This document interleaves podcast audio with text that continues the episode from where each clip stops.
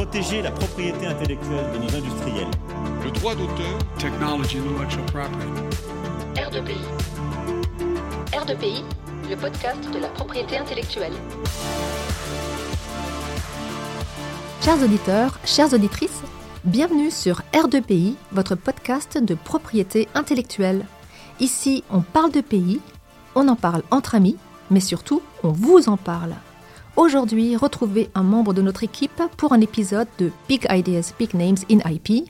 Bonne écoute Bonjour à toutes et à tous, nous sommes heureux de vous accueillir pour une nouvelle émission Big Names in IP. Aujourd'hui, nous avons l'honneur de recevoir Thierry Sueur, représentant de l'industrie française et européenne dans le domaine de la propriété intellectuelle. Bonjour Thierry, comment allez-vous? Bonjour Yann, comment allez-vous également? Ça va très bien. Alors nous sommes très heureux de vous accueillir aujourd'hui. Euh, il est euh, difficile de vous présenter euh, tant vos casquettes sont nombreuses, donc je vais vous laisser cette lourde tâche. Est-ce que vous pourriez vous présenter et justement présenter ces différentes casquettes? Alors, je m'interroge. Parce que présenter, enfin donner des casquettes comme ça, ça fait bizarre, ça fait étalage, parce qu'il y en a beaucoup. Ou, ou les, les introduire après en expliquant un peu comment elles sont venues. Ah bah vous avez totale liberté. D'accord, chouette, j'en profite. Non, ce que je voulais dire, c'est que le, ce parcours au CEPI, parce que c'est beaucoup de ma vie vient, vient du CEPI, est, est assez classique. Euh, les prépas, euh, le hasard des concours, et je me retrouve à Chimie Strasbourg. La chimie ne déplaît pas, et puis euh, le classement de Strasbourg est pas mauvais. Et tout se passe, je dirais, normalement pendant les deux premières années dans cette région que je découvre, euh, où je vais découvrir également les Windstube et tout ce qu'il y a autour. et puis, euh, le, le, le, vrai virage va se passer à la troisième année de l'école de chimie. Pourquoi? Parce qu'on vient de créer une... Euh, c'est pas une spécialisation, c'est une branche, c'est une, une possibilité de suivre un enseignement qui comprend la propriété intellectuelle. Et pour moi, ça va être un vrai choc, vraiment un choc. Euh, je crois que le mot n'est pas euh, est tout à fait approprié. Ce choc, ça va être se manifester par Jean-Jacques Burst, qui vient donc, et j'avais en plus, j'étais délégué de promo, donc on a eu pas mal de contacts, qui vient nous faire des cours sur la propriété intellectuelle. Et pour moi, ça a été un choc aussi bien dans le fond que dans la forme.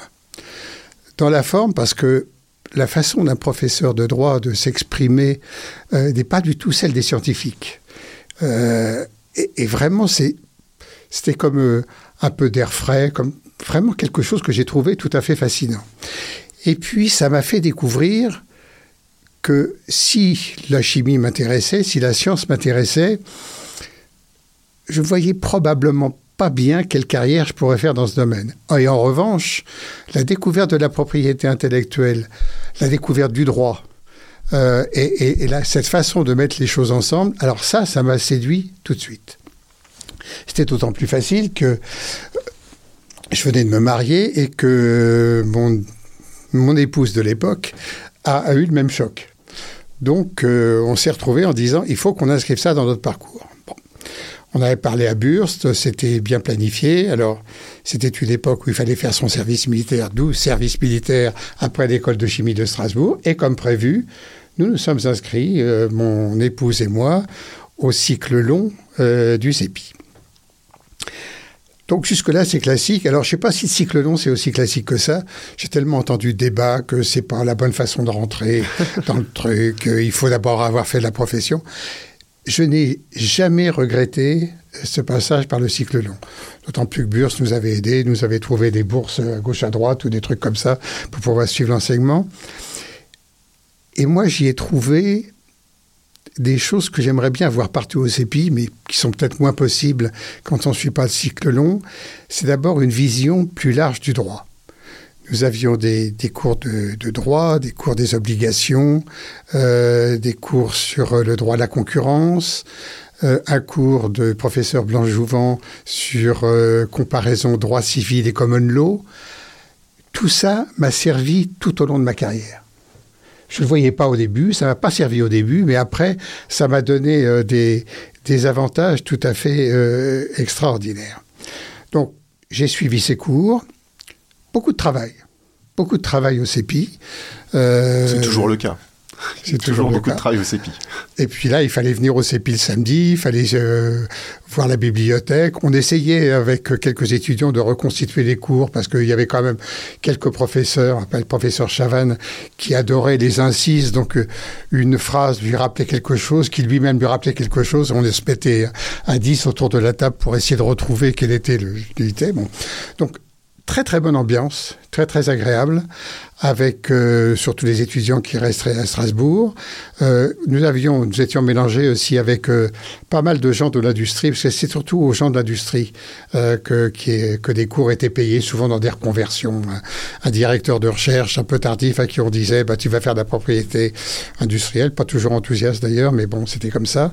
Donc ce, mélange était sympathique, les cours étaient intéressants. Vraiment une année passionnante. Et puis, il se pose la question à la fin de l'année, euh, où vais-je atterrir? Qu'est-ce qu'on fait? Exactement, et ça, ça n'a pas dû changer non plus. Où vais-je atterrir?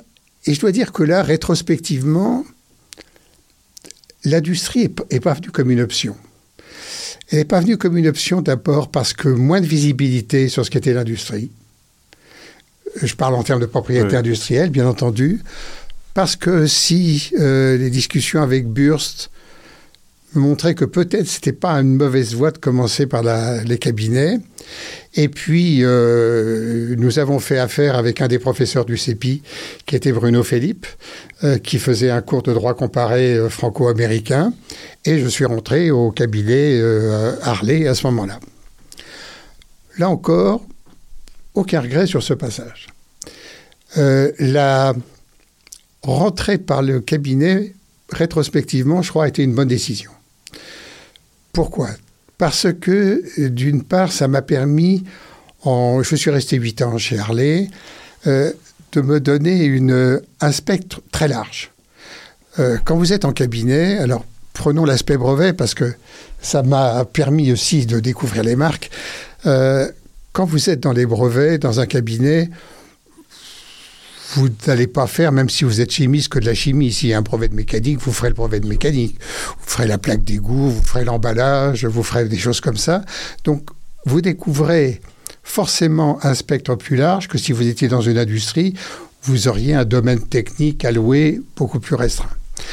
Parce que si la vocation d'une industrie, c'est pas d'avoir des litiges, et sauf quelques domaines, les litiges sont quand même plus exceptionnels, alors qu'en cabinet, par force, avec le nombre de clients, vous avez des litiges. Donc, j'ai participé à des litiges, certains euh, amusants euh, et intéressants, je pourrais en dire un mot, euh, saisie contrefaçon. Euh, puis, dans, cette, dans ce parcours, à un moment, il m'a été demandé par Bruno Félix, il me dit, j'ai l'impression que vous, enfin, je, vois comment vous réagissez aux choses, et notamment, vous semblez, euh, me semblez pas hostile, j'ai dit réfractaire, pour être précis, aux marques. Ce qui reste, en matière d'ingénieur de brevet, une exception, et j'y reviendrai dessus parce que c'est dommage.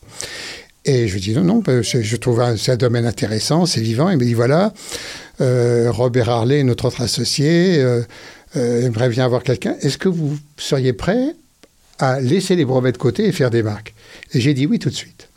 Donc pendant 4 ou 5 ans, 4 ans je crois, je n'ai fait que des marques, dessins et modèles, beaucoup de contrats, parce que c'est un domaine qui se, se prêtait pas mal aux contrats. J'ai été tout à fait enthousiasmé par ce passage. D'abord parce que la clientèle du cabinet était euh, une belle clientèle. On avait des Lancôme, on avait des Lena Rubinstein, on avait des, des, pétroliers, Shell et tout ça. Donc, beaucoup de cas, euh, Roche-Beaubois et autres. Ça m'a permis de faire pas des dizaines de, saisies contrefaçon euh, sur toute la France, euh, de participer à des litiges. Et je n'ai jamais regretté parce que, d'abord, comme je le disais, c'est un domaine vivant, depuis les recherches d'antériorité, au dépôt, aux procédures et aux litiges. Euh, c'est un domaine riche et c'est un domaine extrêmement important pour l'industrie. Extrêmement important. Je sais que quelquefois les, gens de brevet regardent les marques de façon un peu condescendante, dessins et modèles encore pire. Euh, c'est à tort. C'est à tort. On voit dans les études qui ont été faites, euh, qui sont faites par euh, UIPO et puis l'OEB, qu'en fait, l'apport euh, à, l'industrie et plus important en matière de marque qu'en matière de brevet. Donc, euh, et puis en plus, euh, j'y reviendrai peut-être, je trouve qu'un un spécialiste de propriété industrielle qui ne parle à un client, je reviendrai aussi sur le terme client, de son, que de sa spécialité, a tort. Il commet une grave erreur quand vous avez une question qui se pose, il faut aller au-delà devant, au-delà de votre spécialité. Si vous êtes ingénieur brevet, il faut être attentif à euh, la marque que vous voyez traîner sur un produit, euh, l'apparence que prend l'objet que vous avez sous les yeux, euh, les questions contractuelles, bien entendu. Vous n'êtes pas obligé de le conseiller jusqu'au bout si vous ne vous sentez pas à l'aise, mais lui dire je crois que là, vous avez une vraie question en matière de, marque. Il faudrait que vous examiniez ça. Je peux vous conseiller euh, un confrère, un collègue qui viendra vous voir, mais rester dans sa spécialité, c'est idiot et c'est contre l'intérêt de la personne qu'on a en face. C'est vrai pour les gens de marque qui doivent être vigilants si on leur parle d'une divulgation, d'une technologie. Il faut être vigilant et c'est pas facile. Et c'est justement cette transversalité, en tout cas cet attrait pour la transversalité qui vous a conduit ensuite vers l'industrie, justement pour avoir peut-être cette volonté de pouvoir tout traiter? Probablement, je crois que ça a été un facteur. Ça a été aussi un facteur d'embauche parce qu'on ne voulait pas quelqu'un qui ne soit que ceci ou que cela. Et le fait de connaître et, d'aimer, enfin de, montrer que ce n'était pas par réticence que j'abordais ces questions-là, euh, a compté beaucoup. L'aspect contractuel aussi, ça j'en parlerai, je l'ai découvert en cabinet, mais je l'ai vraiment euh, beaucoup utilisé en industrie, est, extrêmement important. Pareil pour les questions de, droit de la concurrence ou autre. Donc, ces, passages, et après je suis revenu dans les brevets, euh, c'est une, grande, grande richesse qui m'a aidé, qui m'a aidé dans ma carrière et qui, je crois, m'a permis de mieux servir les gens pour lesquels je travaillais. Et, et ça, il faudrait que le... Alors, je sais bien que c'est pas facile, qu'on la tendance est à même à se spécialiser, mais ouvrir au moins les esprits pour être vigilant, pour pouvoir dire quelque chose, conseiller, renvoyer quelqu'un sur un collègue, c'est extrêmement important. Mais regardez le, collègue, comme des ingénieurs face Brevel font de temps en temps face aux juristes, qu'ils regardent avec un, je dirais pas du mépris, mais une certaine condescendance. C'est stupide, c'est stupide. La propriété intellectuelle est un tout, c'est le droit de l'immatériel. Bien sûr, entre un droit d'occupation, un droit de création, un droit d'invention, il y a des différences notables. Euh, je ne dis pas que ce sont les mêmes choses, mais tous convergent, tous convergent vers les mêmes finalités. Donc ça, ça m'a semblé important. Ensuite, j'ai passé euh, deux ans dans un autre cabinet. Je crois qu'il n'y a pas de, choses particulières à citer à ce moment-là, si c'était que j'ai découvert, c'était un petit cabinet, cabinet Timonité, j'étais le premier collaborateur. Que être le premier collaborateur d'un cabinet, c'est pas facile. C'est pas facile pour le collaborateur, c'est peut-être pas facile pour le patron non plus. Bon, on, apprend à vivre là, mais ça nous apprend aussi des questions, euh, à régler des questions un peu différentes, peut-être des questions plus matérielles, d'organisation, euh, d'intendance.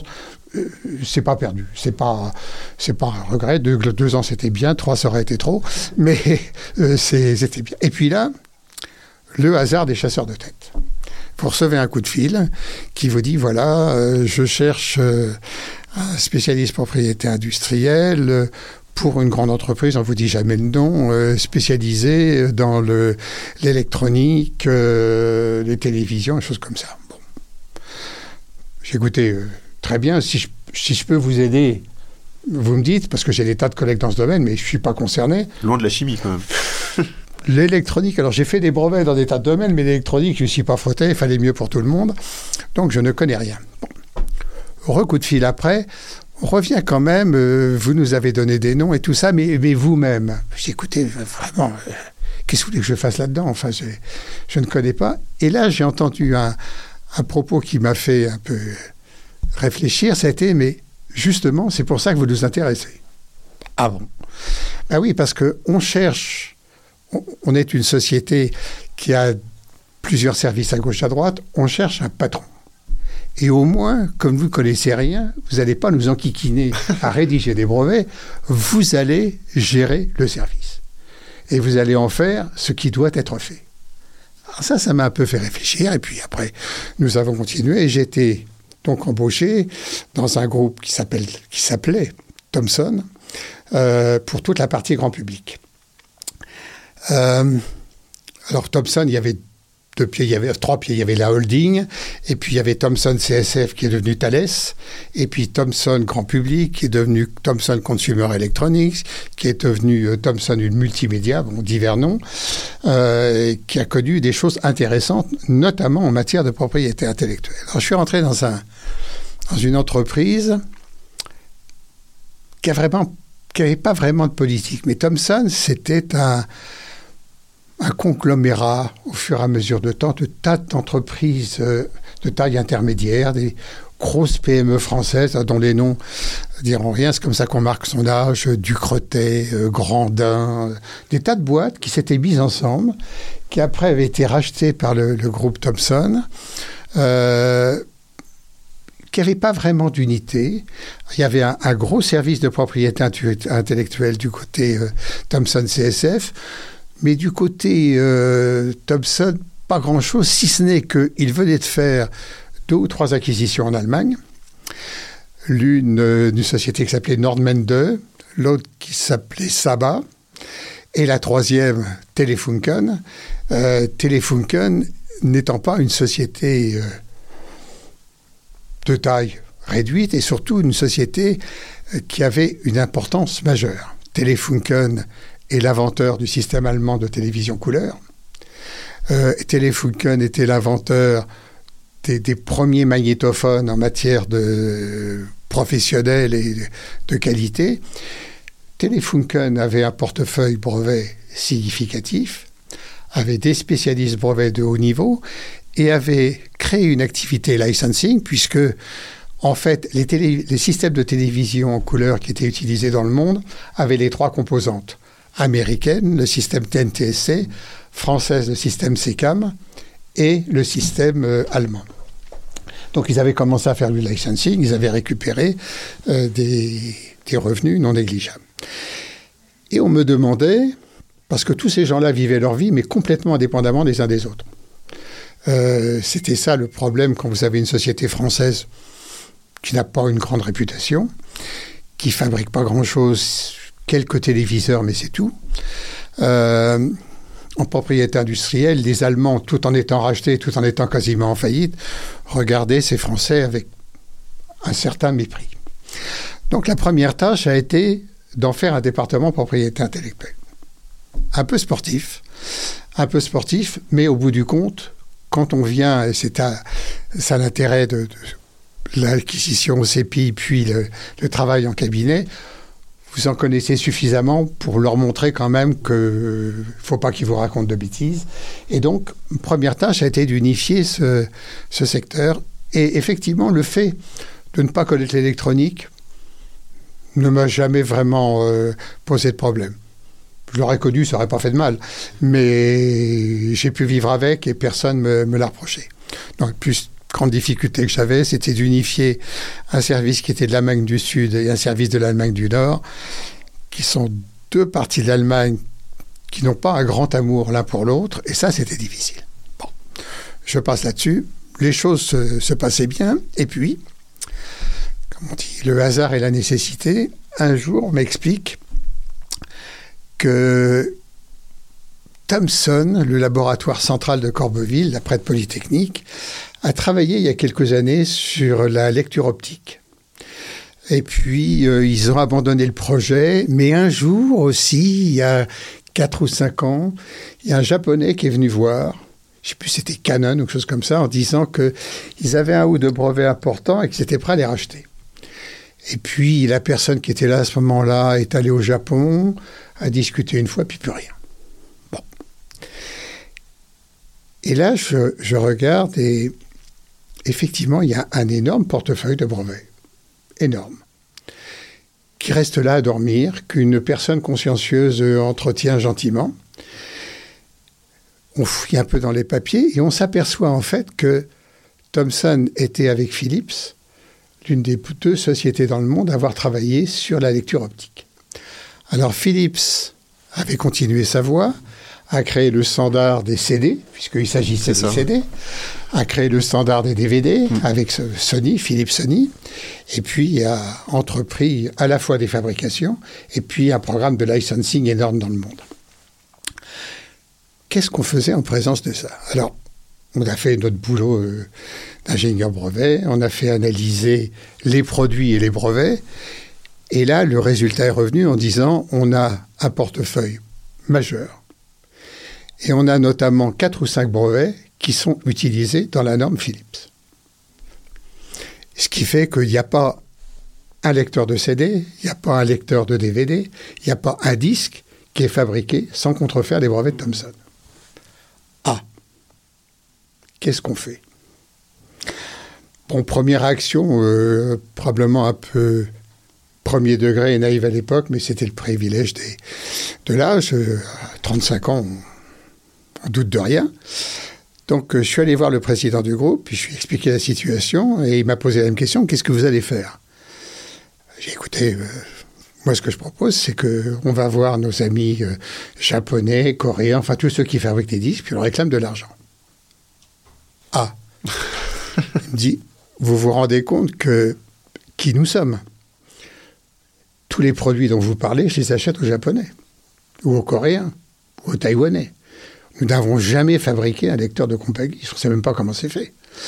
On n'a jamais fabriqué un produit audio. On les achète tous. Les seuls produits qu'on fait, ce sont des téléviseurs sous licence américaine. Je dis oui, je vois pas le problème. Bon. Il me dit qu'est-ce que vous avez demandé? Je dis écoutez, j'ai regardé. Philips et Sony ensemble demandent 2% du chiffre d'affaires. Notre portefeuille, faut peut-être pas le leur, mais pas loin. Donc j'ai demandé un- 1,5. Bon. Il me dit, vous voulez faire ça comment? Ben, Je dis, il faut aller là-bas. J'ai déjà un ingénieur brevet, j'en ai même deux. Il dit, bon, si vous voulez bien, on vous prend un avocat américain avec eux, ça impressionnera. Et il me dit, bon, vous y allez combien de fois? Et en combien de fois vous pensez euh, obtenir quelque chose? Il me dit, sachant que vous demandez 1,5, je vais vous dire, si vous venez avec, revenez avec 0,2%, vous serez un grand homme et on vous adore. Je lui ai dit, il bah, faut y aller. Effectivement, souvent, j'ai ciblé. Il y a, on va commencer par les Japonais parce que euh, c'est les premiers de la ligne. Je propose d'aller voir une quinzaine de boîtes. Donc, c'est 15 jours au Japon et j'irai toutes les 5 ou 6 semaines. Bon, banco. Et combien de temps pour réussir? Je dis, j'ai pas la moindre idée, mais disons un an et demi, deux ans. Et on est parti. On est parti, on s'est fait d'abord jeter. euh, non, mais qu'est-ce que c'est que ce truc Ça n'existe pas. De toute façon, on est licencié de Philips, il n'y a, a rien besoin, ok. Puis on est revenu. Et puis là, on s'est encore fait jeter. Et puis on est revenu. Puis là, on a commencé à nous écouter. Ça a duré, effectivement. J'ai passé grosso modo ma vie au Japon, à fait une, une vingtaine de, de voyages là-bas euh, à raison de 15 jours jusqu'au moment où, dans la liste, j'en ai trouvé un qui était un petit peu plus faible que les autres, dont j'ai promis que je dirais pas le nom, et à qui j'ai fait non pas des conditions, euh, enfin j'ai appliqué les mêmes conditions, et on, est quand même dans un domaine, euh, il y avait une conférence hier euh, à PBLES qui suit des standards, on était dans un standard de fait, qui est celui de Philips euh, Sony, donc je, tenais à ce que nos conditions soient les mêmes pour tout le monde. Donc ça, j'ai bougé pour personne. En revanche, sur le paiement pour le passé, ça pouvait euh, compromettre. Donc j'ai conclu à 1,3%. Et puis bah, après, les autres sont tombés. Puis on a discuté longtemps sur ce qui était le passé. Euh, Jusqu'au moment où le PDG m'a dit, mais votre truc, va, vraiment, vous allez conclure? Oui, on est, en train de conclure les choses. Et vous aurez de l'argent avant la fin de l'année Oui, on aura de l'argent avant la fin de l'année. Bon. Et grosso modo, on a récupéré une centaine de millions d'euros, un peu plus, 100, 150, euh, qui sont devenus des revenus récurrents. Tous les ans, ça tombait. Et bien entendu, après, euh, je suis allé voir les Coréens, je suis allé voir les Taïwanais, et même motif, même punition. Ce qui fait alors, les, les mérites sont limité parce que le groupe Thomson n'était pas, qui avait été nationalisé, ne faisait pas des profits gigantesques. Euh, mais nous sommes devenus la première source de profit du groupe. c'était notre département licensing avec notre dizaine de personnes qui rapportaient le plus d'argent. Donc ça c'est une, une aventure euh, exceptionnelle. Je crois qu'il n'y avait, pas eu de, il n'y avait pas eu de programme de licensing de cette taille euh, en France avant. Et puis ça a eu des conséquences rapidement. Pourquoi? Parce que le groupe Thomson au plus haut niveau, c'était Alain Gomez à l'époque qui en était le président, parlait à General Electric pour voir si on pouvait racheter, je crois qu'il voulait racheter le médical de General Electric et lui vendre le grand public. Et puis Jack Welch, qui était le, grand patron américain, qui a été la référence pendant des années de, ce groupe GE. Il faut se rappeler quand même que GE, c'était euh, une société 300 euh, 000 personnes. Euh, c'est le fabricant des réacteurs d'avion qu'on voit. C'était la première société financière du groupe. Ils étaient dans les plastiques et ils étaient dans les produits euh, grand public, euh, téléviseurs, réfrigérateurs et tout. Donc une société euh, énorme. Probablement la première capitalisation du monde à cette époque-là. Et Jack Welch a répondu à Alain Gomez. Je vous raconte ce que Gomez m'a raconté. écoutez, on va faire l'inverse. Je vous rachète votre médical. Thompson avait à l'époque une grosse technologie dans la mammographie qui permettait la détection des, cancers dans les seins des femmes. Donc il leur a vendu ça et il a racheté l'activité euh, que General Electric avait dans ce domaine, que General Electric avait racheté de RCA. RCA, là encore un mot. RCA, Radio Corporation of America, c'est l'inventeur de la radio. C'est l'inventeur du système de télévision en couleur. C'est l'héritier des laboratoires David Sarnoff. C'était la, le monde entier travaillait sous licence RCA. Un conglomérat américain, ils avaient racheté Hertz, ceci, ils avaient racheté des tas de choses. Et puis, ils se font racheter par General Electric. Et le groupe Thomson était licencié de, RCA, comme tout le monde, en matière de téléviseurs. Et Jack Welch dit à Gomez, pour vous convaincre, il faut que je vous dise que j'ai aussi une activité licensing par RCA. Une activité qui rapporte à peu près 250-300 millions de dollars par an. Alors, je vous la donne pas tout de suite parce que vous n'avez pas les moyens, mais on va faire un joint venture. 80% euh, General Electric, 20% euh, Thomson. Et puis, sur une période de 8 ans, la majorité passera à Thomson et vous en serez unique propriétaire dans 8 ans. Alors intéressant pour deux aspects. D'abord, on m'a demandé de négocier et de conclure la partie euh, propriété intellectuelle du contrat donc j'ai passé trois mois aux États-Unis chez nos lawyers pour discuter avec les lawyers de General Electric ce qui était aussi très formateur. Euh, on apprend des tas de choses, notamment dans le domaine contractuel. Et puis, quand on a conclu le deal, on m'a demandé d'être le représentant de Thomson dans cette JV. Donc intéressant parce que j'ai beaucoup travaillé avec eux. Et, c'est vrai que bon, les, États-Unis sont euh, très en pointe dans ce domaine. General Electric était une référence. Ils sont d'ailleurs... Euh, un des leurs chefs de IP avec lequel je négociais est devenu après le, patron du, du USPTO, euh, ce qui est classique aux États-Unis. Donc ça m'a vraiment appris mon métier. Et, tout ça sur, sur une période de combien de temps pour qu'on arrive à contextualiser? Tu as raison de me rappeler ça. 80 sur une, 8 ans. 8 ans. Mais les choses se sont un peu compliquées. Et se sont compliqués pourquoi? Avec le président du grand public et avec les fiscalistes, on s'était dit, bon, huit ans de passage en truc, c'est emmerdant. On pourrait peut-être faire mieux et on pourrait peut-être essayer de devancer en proposant à General Electric de lui racheter en quelque sorte son droit d'aînesse. Et on avait prévu des montages qui étaient vraiment des montages euh, intelligents.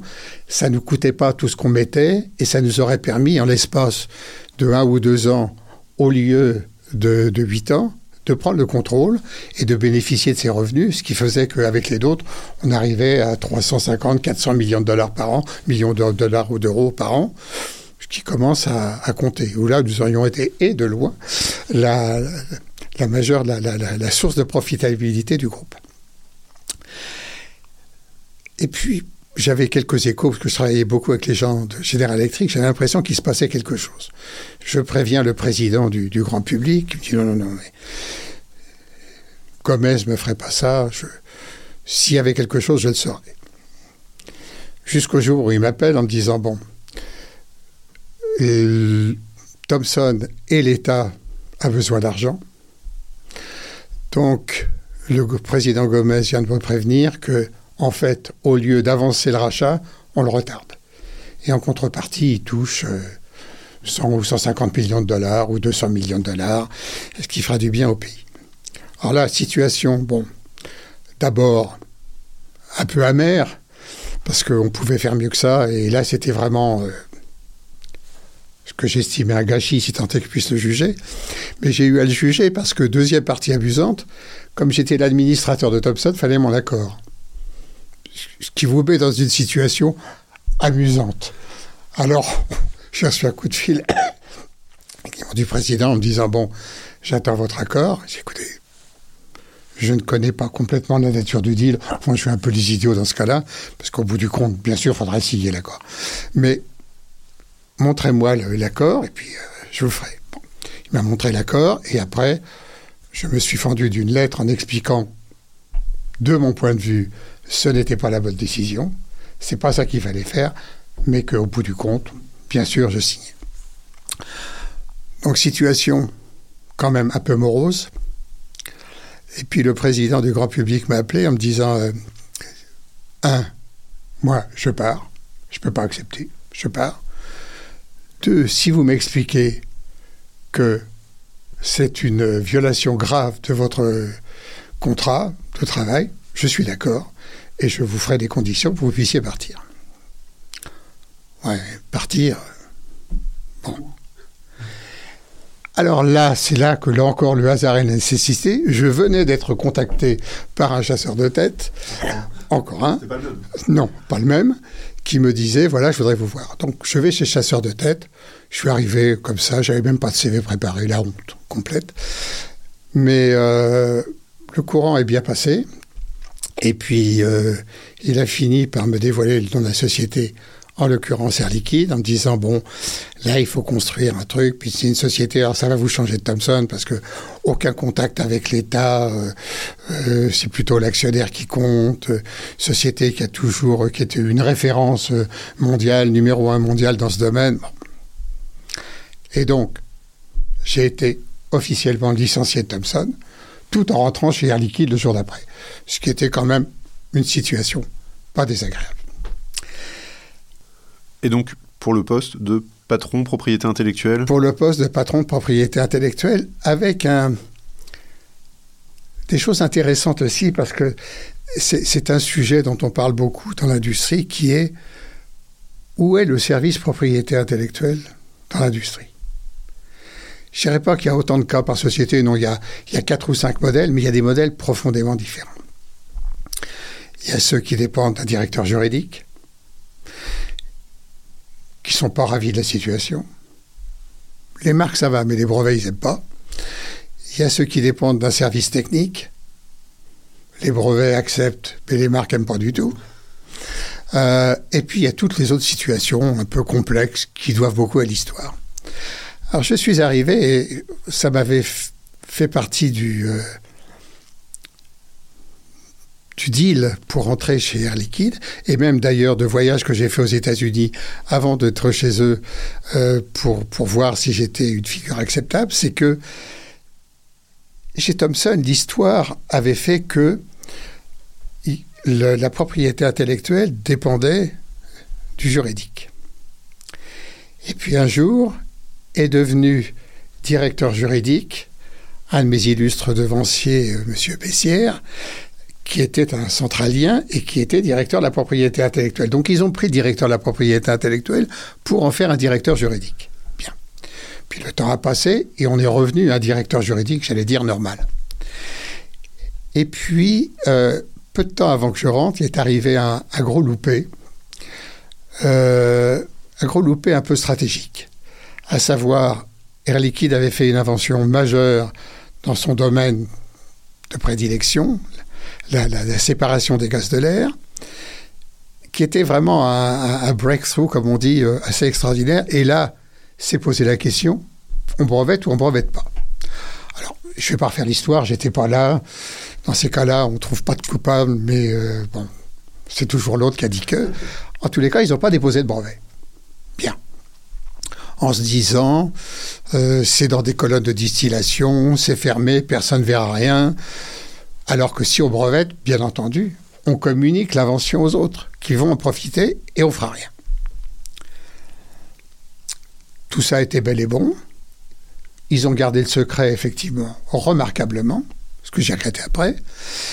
Et puis, euh, un jour, ils s'aperçoivent que leur principal concurrent américain, 4-5 ans après, venait de breveter la même invention. Quelle est la situation Ils se sont tournés vers le département juridique. Quelle est la situation? Bah, C'est simple. En dehors de la France, où, comme on a fait une usine, on a un droit de possession personnelle antérieur, vous êtes contrefacteur. Ah Et Dieu sait si on avait, on avait fait des colonnes là-dessus. Moi, j'ai fait l'évaluation quand je suis arrivé, on était à un risque à un milliard, un milliard et demi de dommages et intérêts, ce qui est quand même lourd. Et donc, quand on, je suis arrivé, on m'a dit, un, nous avons sorti la propriété intellectuelle du juridique. C'était pas une bonne décision. Donc, c'est en accord avec toutes les parties prenantes. Shirley qui travaille beaucoup par consensus. Euh, le directeur juridique le sait. Les directeurs juridiques aux États-Unis le savent. Euh, leur hiérarchie sont au courant. Vous allez rencontrer tous ces gens-là, mais vous dépendrez de quelqu'un de la direction générale, en l'occurrence le directeur général adjoint. Bon. Ce qui a donné une force à ce département extraordinaire. Extraordinaire. Et j'ai fait beaucoup d'envieux chez mes collègues. Et un département propriété intellectuelle complet, c'est-à-dire que j'étais en charge des brevets, des marques, droits d'auteur, dessins et modèles, contrats et litiges. Totalement.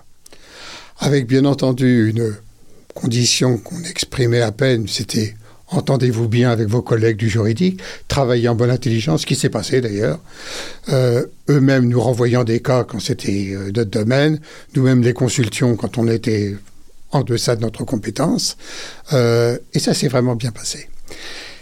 Et donc, deux choses à faire. La première, régler, si possible, mon cas euh, litigieux. Deux, former un service, parce qu'à l'époque, on était, euh, je sais pas, une dizaine ou une quinzaine chez Air Liquide, euh, essentiellement en France, plus un ingénieur qui avait envoyé aux États-Unis. Donc, on a fait tout ça en même temps, ce qui fait qu'au bout du compte, je vais faire une longue story short, mais entre le moment où je suis rentré et maintenant, on est passé à 60-70 personnes avec des implantations, deux implantations aux États-Unis, le Texas et le Delaware, une en France, une en Allemagne, une au Japon et une en Chine. Il y en aura probablement une en Corée euh, un de ces jours. Tous ces gens avec un seul reporting à Paris, direct, aucun reporting local. Personne ne pouvait leur donner des ordres, c'était nous qui dirigeons, ou c'est moi, en l'occurrence, qui euh, dirigeait le système. Deuxième point, c'était de résoudre notre problème euh, potentiel. Et là, là encore, c'est, je crois, la chance joue un rôle, au moins en partie. Il s'avère que un jour, en regardant les, les cas de brevet, quelqu'un me dit tiens, notre concurrent, celui qui avait déposé le brevet, a déposé une, une opposition contraindre nos brevets européens euh, sur un, autre appareil. Je regarde, et puis ils avaient euh, communiqué un certain nombre de documents. Dis, attendez, ça veut dire quand même que cette technologie d'air liquide les intéresse. J'irais même plus à dire qu'elle les enquiquine. Et les documents qui montrent là-dedans montrent que leur technologie, c'est vraiment une contrefaçon de la nôtre. À mon avis, il y a de quoi faire. À mon avis, il y a de quoi faire. Donc, décrocher le téléphone, on a pris des rendez-vous. Je leur ai dit qu'effectivement, comme ils le savaient déjà, nous avions probablement un problème, mais qu'eux aussi. Bon, à partir de là, on parle et puis on conclut un accord. S'il y a un équilibre qui n'est pas parfait dans les deux, on trouve d'autres brevets pour mettre ou de l'argent et on a réglé notre problème. Bon. Donc, les choses se sont bien passées chez Air Liquide. Alors, chez Air Liquide, c'est là que je vais revenir. Euh, vous parliez tout à l'heure de, ce que j'ai fait, de ce que je suis. D'abord, travailler avec le directeur général vous donne pas mal de pouvoir dont il faut surtout pas abuser, mais vous donne aussi une perspective des choses tout à fait différente. Un exemple. Et là, c'était pas le patron directeur général adjoint, mais c'était le PDG qui m'avait appelé deux ou trois jours après que je sois rentré chez Air Liquide, qui m'avait dit prévoyez, je veux qu'on passe deux, trois heures ensemble, je veux vous connaître et je veux connaître votre vision de la propriété intellectuelle. Et il m'a fait le coup qu'il faisait à beaucoup, c'est-à-dire que vous avez dit trois mots et tout de suite, il sort la boîte à claques et il vous déstabilise. Et moi, j'ai eu le malheur de lui dire, voilà, je vais vous expliquer déjà chez Air Liquide quels sont mes clients. Il me dit, attendez, je vous arrête. Vous avez des clients, Qu'est-ce que vous venez faire chez nous? Ouf Au bout de trois jours, commencez à vous liquéfier. Attendez, comprenons-nous bien. J'ai recruté un patron de la propriété intellectuelle. Vous êtes en charge de définir une politique. Vous la faites adopter au comité exécutif. Et après, vous l'appliquez et les gens feront ce que vous leur dites. Quand on a des clients, on cherche à leur faire plaisir. Le rapport est inversé. Exactement. Et ça, je ne veux pas. Donc, soit vous retirez le mot client, soit vous comprenez ce que j'attends de vous. Et puis, je vais vous dire, j'ai même plus loin. S'il y en a un qui n'est pas d'accord avec vous, vous me l'envoyez. Alors ça, c'est le genre de choses dont on sait qu'il ne faudra pas le faire. Surtout, qu'il faudra peut-être même pas utiliser. En fait, je l'ai utilisé une fois, où j'avais un, directeur de, filiale qui euh, m'a dit non, je ne ferai pas ce que tu veux. J'écoute, je vais te sortir l'anecdote, et puis tu vas comprendre. Je lui ai sorti l'anecdote, elle dit bon, ok, passons au truc suivant, et les choses sont réglées. Donc, pas de menace, mais il comprenait la place que le management voulait donner. Deuxième point. il, y a, juste une précision, ça ne se passe pas comme ça dans toutes les entreprises. Non, c'est une question. C'est un cas assez exceptionnel quand même d'avoir une place aussi prégnante pour la propriété industrielle. Je vais donner une autre anecdote. Le directeur de l'ILPI organisait, c'était Daniel Langage, je crois, à l'époque, où, oui, je ne crois pas que ce soit euh, euh, M. Battistelli, ce qu'il appelait des rencontres de Saint-Pétersbourg, parce que l'INPI était à Saint-Pétersbourg, euh, il recevait un grand patron qui s'exprimait sur la propriété intellectuelle, et puis il... Après, il y avait un cocktail. Et un jour, il invite le PDG de Saint-Gobain. Et le PDG de Saint-Gobain rencontre tous les gens qui sont là et vient voir après le directeur de l'INPI disant Je viens de rencontrer les gens de mon service. Ce sont des gens très sympathiques. Il ne les connaissait pas. Ils les avaient jamais vus. Donc, le, cas que je définis, mais Air Liquide est un peu particulier sur beaucoup d'aspects, tu, en verras d'autres après, c'est rare. C'est rare à ce, point-là, en tous les cas en France. La propriété intellectuelle est souvent un peu éloignée des instances dirigeantes. Ce qui est un problème. Ce qui est un problème et ce qui n'est pas une bonne façon d'optimiser les choses. J'ai connu quelques présidents qui s'en occupaient, par exemple, un, et je dirais les, conséquences que ça peut avoir. Euh, en dehors d'Air Liquide, Francis Maire, qui a été euh, longtemps le président de Usinor Sassilor, qui a fait un bref passage comme ministre des Finances, mais euh, son style ne s'est pas accommodé de ça, sous Chirac et Raffarin, et, et qui, lui, s'intéressait à la propriété intellectuelle. J'ai vu aux États-Unis. J'ai vu aux États-Unis parce que soit revenu de licence, soit aspect stratégique, s'en occupe. Je l'ai vu au Japon. Je l'ai vu en Allemagne. La France ne fait pas partie de ça. Et pourquoi?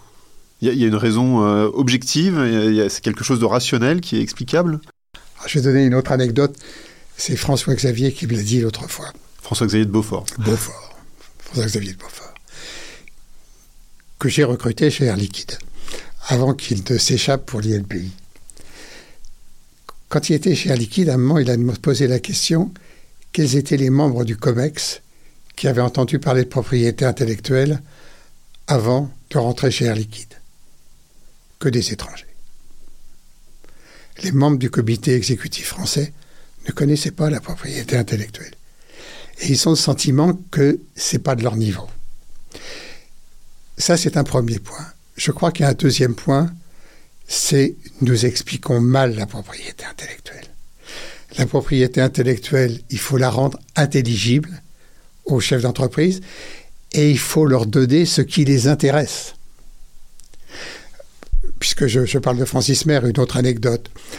Un de mes. Bah, Francis Maire me dit un jour, parce qu'il m'avait.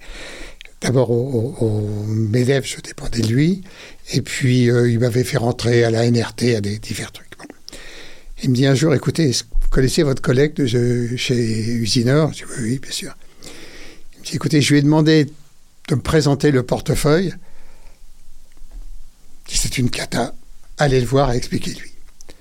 Donc je suis allé le voir et puis euh, je lui demande qu'est-ce que tu as montré? Ben, j'ai montré, tu vois, j'ai le listing des trucs. Qu'est-ce qui intéresse Francis Maire?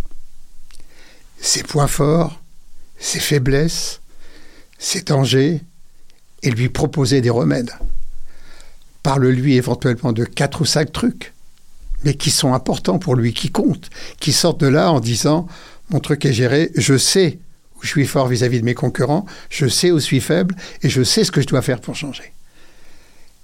On a du mal à faire ça. Donc il faut se mettre à la place. se mettre à la place d'un PDG, c'est pas toujours facile, mais on peut tourner autour, on peut voir des, des gens essayant de comprendre leur truc, et puis leur rendre la propriété intellectuelle facile. Il faut simplifier les choses quelquefois être simpliste, pas raconter de bêtises, mais quelquefois être simpliste, pas rentrer dans ma revendication, mon truc, mon machin, ma description. Ils n'en ont rien à faire. C'est notre cuisine. Toutes les, les, fonctions des entreprises font ça. Quand, vous, euh, quand le DRH s'exprime, c'est quels sont les, collaborateurs importants sur lesquels on peut miser, les hauts potentiels, quels sont les points faibles. Il ne va pas leur parler des techniques de recrutement, des trucs. C'est pas ça. Quand le, fiscaliste va lui parler, c'est les façons d'optimiser ou pas. Chacun doit faire ça. Et on a du mal à le faire. Moi, c'est les messages que j'ai reçus de beaucoup de, gens. Deuxièmement, ben, la propriété intellectuelle reste encore dans son, dans son ghetto.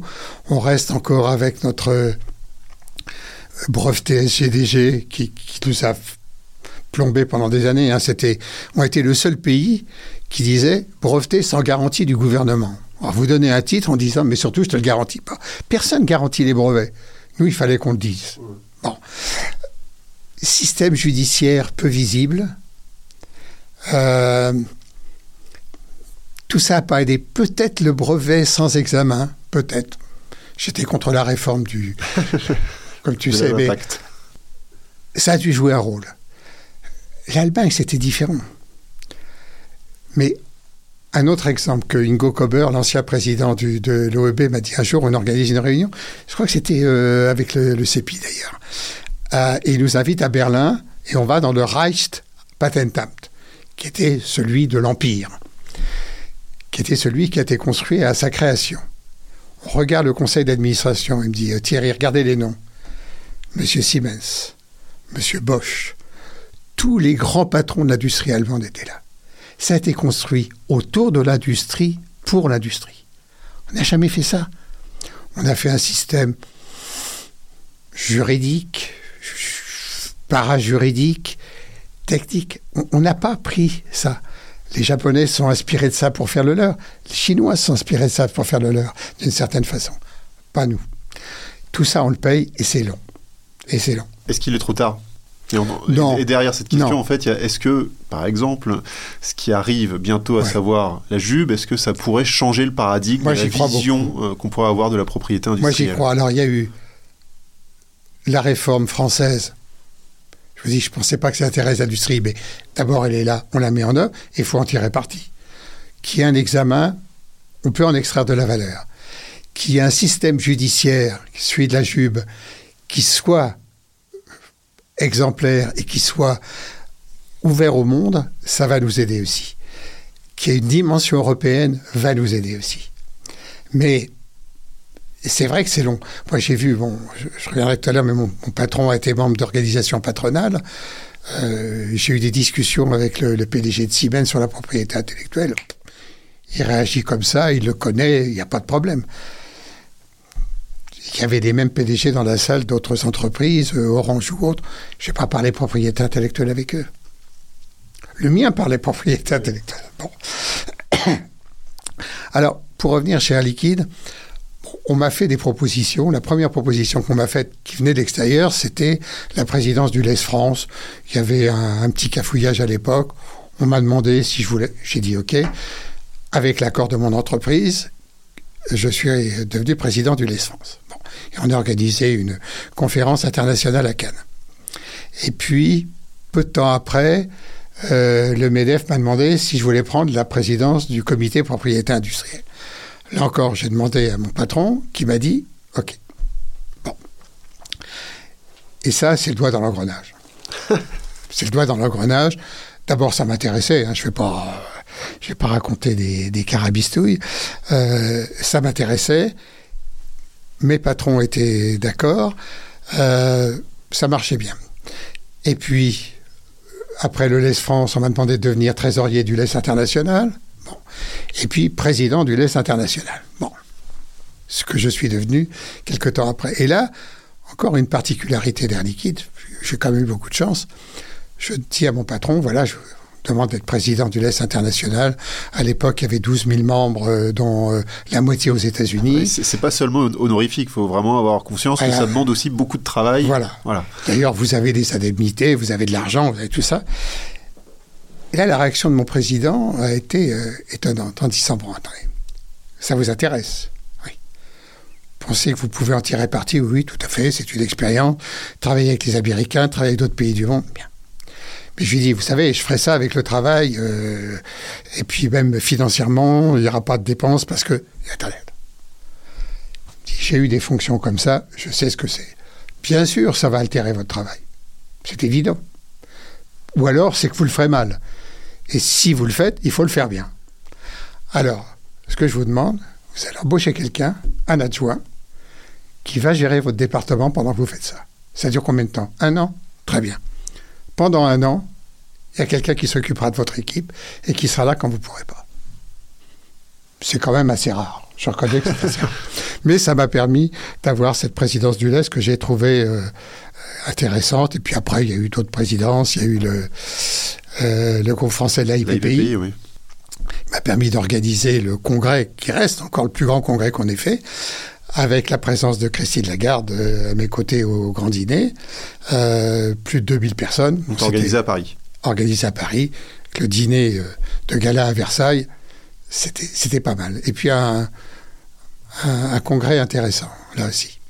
Et puis après, euh, président du comité des programmes de la IPPI, parce que bon, faut avoir des choses. Puis qu'est-ce que j'ai fait après? Été président de la PEB. Euh, et puis, alors sur le côté industrie, c'est pour ça que tout à l'heure c'était important. Je, pensais que c'était important de cibler là-dessus.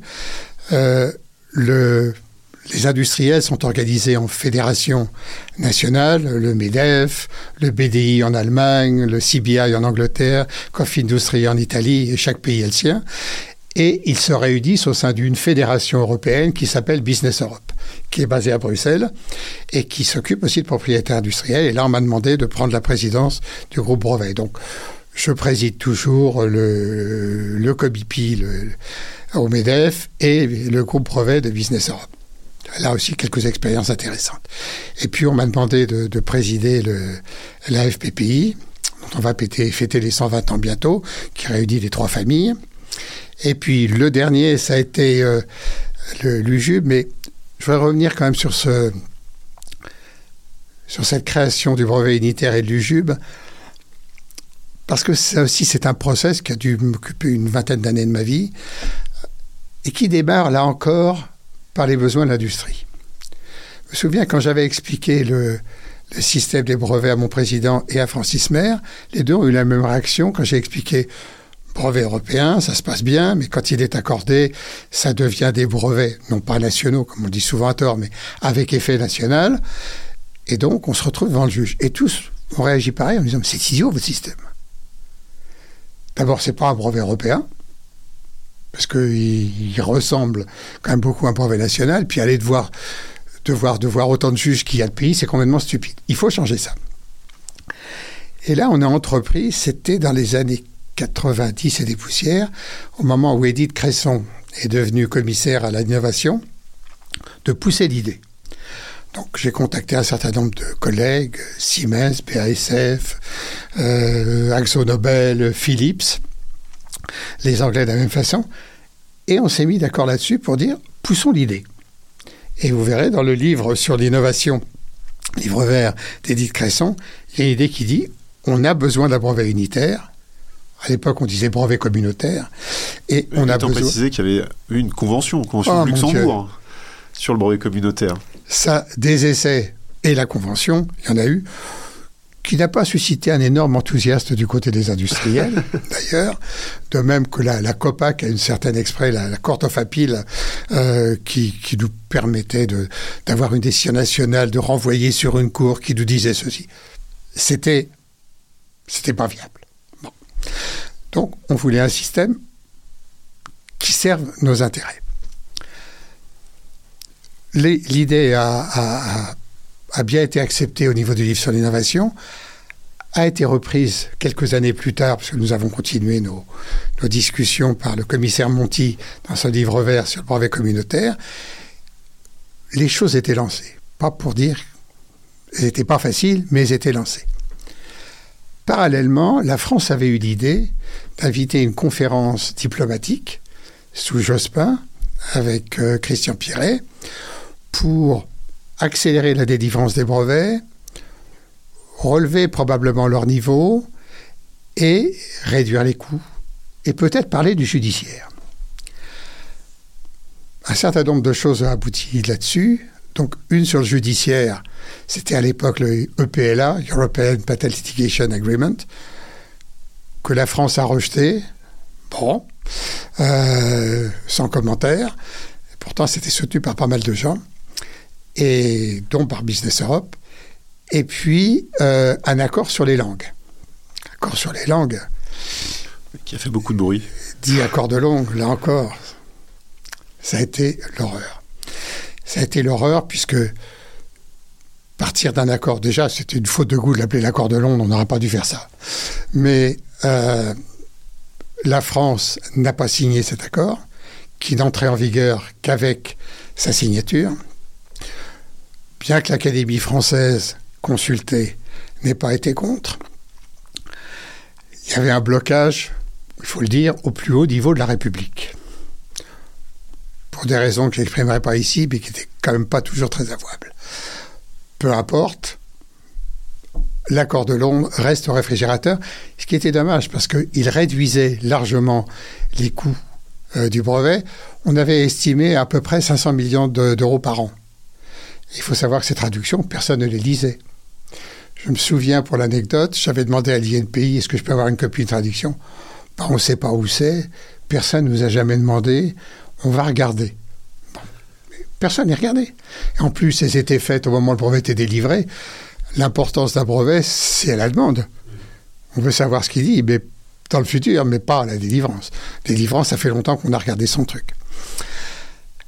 Et puis, à Jacques Chirac a succédé euh, M. Sarkozy, on a repris le truc, Valérie Pécresse a mieux compris les choses, jusqu'au moment où, surprise, des gens ont déposé un recours au Conseil constitutionnel, que nous avons gagné au bout du compte, et là, la- la- l'accord a été approuvé, après d'ailleurs une bagarre assez difficile au Parlement et au Sénat.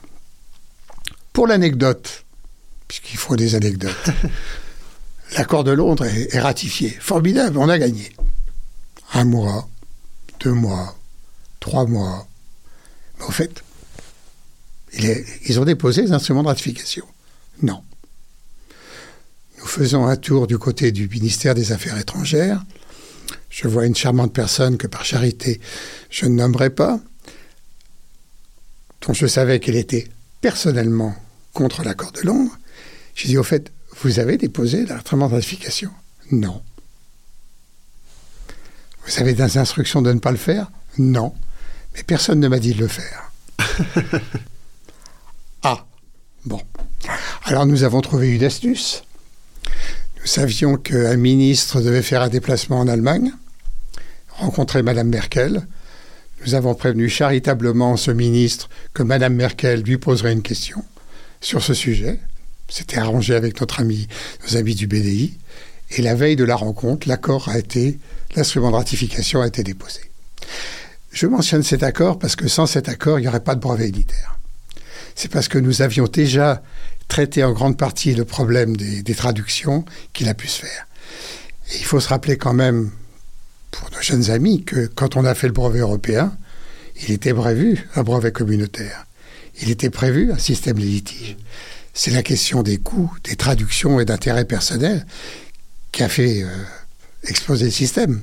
Puis aussi difficultés probablement au niveau du judiciaire. Donc déjà la partie langue était simplifiée. Après, nous avons eu la chance de trouver, enfin pas de trouver, c'est la commission qui a trouvé tout seul, deux choses. D'abord le commissaire Barnier, qui a quand même porté le projet, et Margot Frolinger, qui a été la, cheville ouvrière, et qui a trouvé des solutions là où il fallait, en, en contentant les uns et les autres, et qui nous a fait un système dont je pense qu'il sera euh, très important pour l'industrie européenne. Et revenant sur ce que vous disiez tout à l'heure sur l'impact, je pense effectivement que ça devrait secouer les Français d'avoir un système vraiment européen maintenant, avec un brevet éditaire que les gens utiliseront ou pas suivant leur, euh, technologie ou leurs besoins, puisqu'on reste, on est très bon en Europe pour construire des millefeuilles, le brevet national, brevet européen, brevet unitaire. Ça nous donne le choix, euh, mais c'est un choix important. Et puis le système judiciaire, je toujours pensé que la partie vraiment importante d'un système de brevet, c'est le système judiciaire. Et le fait qu'il soit européen, qu'il soit visible, va, je pense, changer beaucoup en France. Changer les mentalités et rendre le système plus accessible. À tort ou à raison, ce que j'espère. C'est pour ça que nous avions créé cette UJUB qui réunit toutes les parties prenantes. Hein. Elle réunit tous les industriels, MEDEF, AFEP, CPME et la Chambre de commerce internationale, la compagnie des conseils, donc l'institution qui représente les conseils, et la CPI pour les patrons, l'Ordre des avocats de Paris, les, euh, les avocats spécialisés de l'API et toutes nos associations de siège où on en a, y compris les habits du CEPI, euh, la PEB, le LES, la IPPI, la FPPI, pour d'abord que la France soit candidate. Je me souviens, j'ai passé un coup de fil au cabinet de Madame Lagarde un vendredi soir et où on m'a dit mais ça tombe bien parce que c'est un sujet qu'on aborde et c'est vraiment aussi poussé par les, les, utilisateurs que la France a été candidate. Bon, après, les solutions à trois trucs. Ça, c'est une autre affaire, mais en France, enfin, la France se positionnait pour avoir une part du gâteau, c'était important. Donc, voilà. Alors, avec des conséquences, là, on va sortir un petit peu de la propriété intellectuelle, mais, mes patrons m'ont dit, mais vraiment, vous aimez visiblement bien vous extérioriser. Si ça vous intéresse autant que ça, j'ai des trucs pour vous. Alors, mon président a été président d'un club franco-japonais des chefs d'entreprise qui réunissait tous les ans euh, une vingtaine de chefs d'entreprise japonais, une vingtaine de chefs d'entreprise euh, français, avec des rencontres soit au Premier ministre quand c'était au Japon, soit du président de la République. Jacques Chirac, en plus, était très euh, attiré par le Japon. Japon, c'est vrai. Euh, il dit voilà, on a besoin d'un secrétaire général. Est-ce que vous êtes euh, partant? Bon. Dis non. Intéressant. Le Japon, je connaissais un peu. euh, J'étais assez familier avec la mentalité. Donc, j'ai fait ça pendant pas mal de temps. Après, il y avait un autre club qui était le, enfin, les rencontres franco-allemandes d'Evian, qui se réunissent tous les ans à Evian, qui avait été créé par euh, Antoine Ribou et le président de, de Mercedes, qui réunit, là encore, grosso modo, 20 PDG euh, du CAC 40, euh, leur équivalent allemand du DAX, et qui s'échangent pendant un jour et demi euh, sur différents sujets. Avec réception, on a reçu euh, plusieurs fois Angela Merkel et Hollande, souvent ensemble. Macron, euh, dans les derniers temps, il va tous les ans. Donc j'étais chargé d'organiser ça et c'était intéressant. Mon patron aussi est rentré dans une, une autre association qui s'appelle le European Roundtable, qui a été créée par des gens comme Ortoli et tout ça, par Agnelli, dans les années euh, 60-70, avant la création de l'Europe. Elle réunit 60 PDG européens. Il y a 7 Français, il y a 7 Allemands. Ils se voient deux fois par an en personne. On ne peut pas se faire euh, représenter là-dedans. Et si on participe pas, on est viré. Euh, et j'étais le Sherpa, euh, l'expression habituelle, pour préparer les réunions. Et comme mon président est devenu président de l'ERT, j'ai été chargé de, de, de, de présider aussi le groupe de tous les Sherpas qui sont directeurs des affaires publiques, conseillers du président, tout ce qu'on veut. Ce qui, était, ce qui était intéressant parce que ça permet de, de mieux comprendre l'entreprise, ça permet aussi de temps en temps de parler propriété intellectuelle. Ce, comme j'ai dit tout à l'heure, on en parle plus volontiers avec des PDG à l'étranger qu'en France. Euh, ce sont des, des, des, expériences vraiment intéressantes. Puis d'autres associations où ils étaient. Ce qui fait qu'au bout d'un moment, quand même, gérer les deux était devenu un peu difficile. Donc là, je me suis trouvé un, un successeur en propriété intellectuelle, une successeur, euh, qui était une une Suédoise que j'avais recrutée qui dirigeait mes opérations américaines, Charlotte Ljungdahl, qui a pris la direction du, de la propriété intellectuelle. J'en ai gardé les aspects stratégiques et qui s'est, mon Dieu, fort bien dé, débrouillé jusqu'au moment où elle est partie. et elle est aujourd'hui chez responsable de la propriété intellectuelle d'ABB en, en, Suisse. Et puis, euh, en attendant qu'on recrute quelqu'un, c'est François-Xavier de Beaufort, dont on mentionnait le nom tout à l'heure, qui a géré le service et que j'avais recruté à son époque. Et ça m'a permis de me consacrer aux, aux affaires publiques, aux rencontres ministérielles, être Sherpa du président pour euh, toutes ces choses qui... Parce que gérer, l'été, gérer les deux était quand même devenu euh, difficile. Difficile, on imagine. Pour dire le mot. Donc voilà à peu près le, le parcours. Je dois dire que si... Euh, s'il fallait ce qu'il faut conclure, je ne sais pas, mais... bah, J'ai posé une question, finalement, ça, ça, ça a fait l'émission. non, mais c'est, c'est de dire que c'est quand même un, un métier passionnant, de grande dimension, je voudrais être sûr quelquefois que nos, les acteurs que nous sommes en comprenons la dimension. Et cette dimension est multiple et, devient encore plus complexe. Il y a la dimension entrepreneuriale qu'il faut comprendre, la place de l'entreprise. Il y a une dimension, je crois, qu'on sous-estime, qui est une dimension éthique. Je regrette quand je vois, j'ai eu des, cas de collègues, même en pharmacie, qu'on on va trop loin à pousser les règles euh, à des limites où elles ne devraient pas être. Euh, en obtenant un certificat complémentaire de protection, n'oublions de dire que ce n'est pas la première application. C'est mauvais. C'est mauvais parce qu'on on donne du, moins, du, du, du grain à moudre, du grain à, moudre à, à, à, des gens hostiles qui, au ouais. bout du compte, ont des bonnes raisons d'être oui. hostiles. Il y a une dimension aussi, il faut replacer la propriété intellectuelle dans son contexte. Je m'aperçois que bien souvent, par enthousiasme, les gens considèrent que la propriété intellectuelle est le centre du monde. Non, non, non, non, c'est un élément. Et il y a d'autres aspects du droit qui existent. Moi, j'ai souvent entendu, quand je parlais de droit à la concurrence, non, mais les brevets, c'est au-dessus de ça. Non, non, alors, pas du tout, pas du tout. Il y a le droit à la concurrence, il y a les brevets, puis il y a les interfaces qu'il faut comprendre. Il faut le remettre à sa place, qui est déjà grande, qui est déjà importante, mais savoir la replacer dans le reste. Puis de plus en plus, il y a d'autres enjeux qu'il faut voir. L'aspect la, homme-femme devient important. Je ne sais pas si, vous avez lu l'étude qui a été faite par l'OEB, qui montre que, je crois que le taux d'avant, je ne sais pas si on dit inventrice, euh, dans les, brevets en Europe est de 14%. C'est quand même très peu, et avec des écarts extraordinaires. On va de l'Autriche qui est à 9, l'Allemagne qui est à 10, au Portugal et à Latvia qui sont à 30, avec la France qui est à 15, on est bien dans le milieu. Je veux dire, c'est tout ça, il faut l'intégrer, il faut le prendre en considération. Un autre aspect aussi, c'est le nécessaire équilibre. Alors, ça, on le sent peut-être plus en industrie que chez les conseils, parce que dans l'industrie, on s'aperçoit rapidement qu'on est plus souvent du côté des tiers que du côté des titulaires de brevets. Qu'on passe souvent beaucoup plus de temps sur les droits des tiers, par souci de sécurité juridique, que par sur nos propres brevets. Et que donc il est toujours nécessaire, dans toutes les options qu'on prend, législatives ou non, ou même dans notre travail, de respecter cet équilibre. Euh, sinon, on, on, on, coupe la branche sur laquelle on est assis.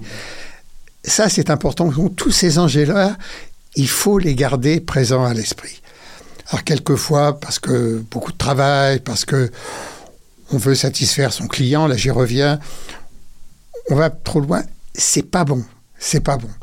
Et c'est pour ça que euh, on a ces aspects sociétaux qui, qui, nous prennent du temps et qui sont, qui sont malheureusement quelquefois légitimes, euh, auxquels il faut prendre garde parce que on risque de, de pervertir le système. Donc ça, c'est une chose importante, je crois. Et euh, je parle du CEPI. Euh, je parlais du CEPI tout à l'heure où c'est ici qu'on a appris des choses euh, fondamentales. Après, on, en fait son miel, on, se perfectionne, on continue à apprendre, mais les bases, c'est là. Ce sont des choses qu'il faut dire au CEPI. Après, leurs patrons leur diront ce qu'ils veulent leur dire, mais c'est vraiment important de, de, faire ça parce que sinon, je crains que le système n'ait pas autant de choses devant lui qu'il en a qu'il en a eu euh, jusque-là. Euh, il y a, un, vrai un vrai danger, un vrai danger. Et, d'ailleurs, il y a qu'à voir. Enfin, quand vous parlez euh, en société, quand vous me pointez l'aspect brevet, ah oui, mais les brevets, c'est ceci, et puis la, la, contrefaçon, c'est pas si grave avec tout l'argent qui bon. Voilà. Ça tombe parfois dans la caricature. Mais Exactement. Parce que bah, raison de plus pour pas la nourrir. Mais bon, on a parlé du CEPI, donc euh, je vais prendre un, un droit de réponse. C'est vrai que je pense qu'il faut avoir une approche raisonnable et raisonnée de la propriété Absolument. intellectuelle et peut-être distinguer l'existence et l'exercice du droit. Et c'est justement au niveau de l'exercice qu'il faudra être extrêmement vigilant et avoir une approche équilibrée des choses. Tout à fait. C'est un point sur lequel j'ai pas insisté, mais c'est pas grave. L'aspect contractuel prend une importance extraordinaire. On travaille de plus en plus en, en mélangeant des sociétés très différentes, des, des start-up, des académiques et tout. Le, le, temps où les entreprises faisaient tout elles-mêmes, c'est révolu, ça. Alors, ça reviendra peut-être, mais l'aspect contrat est extrêmement important. Et quand on dit contrat, droit des obligations, ça enchaîne des tas d'éléments du droit derrière. Ça, c'est vraiment majeur. Et je dois dire que quand quelquefois on avait un peu de, de balles parce qu'il y avait beaucoup de, de, travail et les gens n'avaient plus le temps, on trouve pas facilement des prestataires si bons que ça en contrat à l'extérieur. Donc il y, y, a quelque chose là qu'il faut, qu'il faut regarder. Très bien. Bah, je crois qu'on arrive à la fin de, de cette émission. Euh, Thierry Sueur, bah, encore un grand merci euh, de vous être prêté au jeu de ce podcast et de ce Big Name in IP. En tout cas, on est ravis de vous avoir accueilli. On est ravis, en tout cas, d'avoir pu partager avec vous ces, ces, ces expériences. C'était assez enrichissant et je ne doute pas que les auditeurs en auront profité pleinement. Donc, un grand merci à vous. C'est moi qui vous remercie. Puis parler de soi, c'est toujours bien. à très bientôt. Au revoir. Merci. Merci d'avoir écouté R2PI, un podcast proposé par le CEPI. Retrouvez notre actualité sur le site du podcast et sur nos comptes Twitter, Instagram et LinkedIn. Les liens sont en description de l'épisode. Vous pouvez également nous écrire par email à l'adresse r2pi.contact@gmail.com. À la semaine prochaine.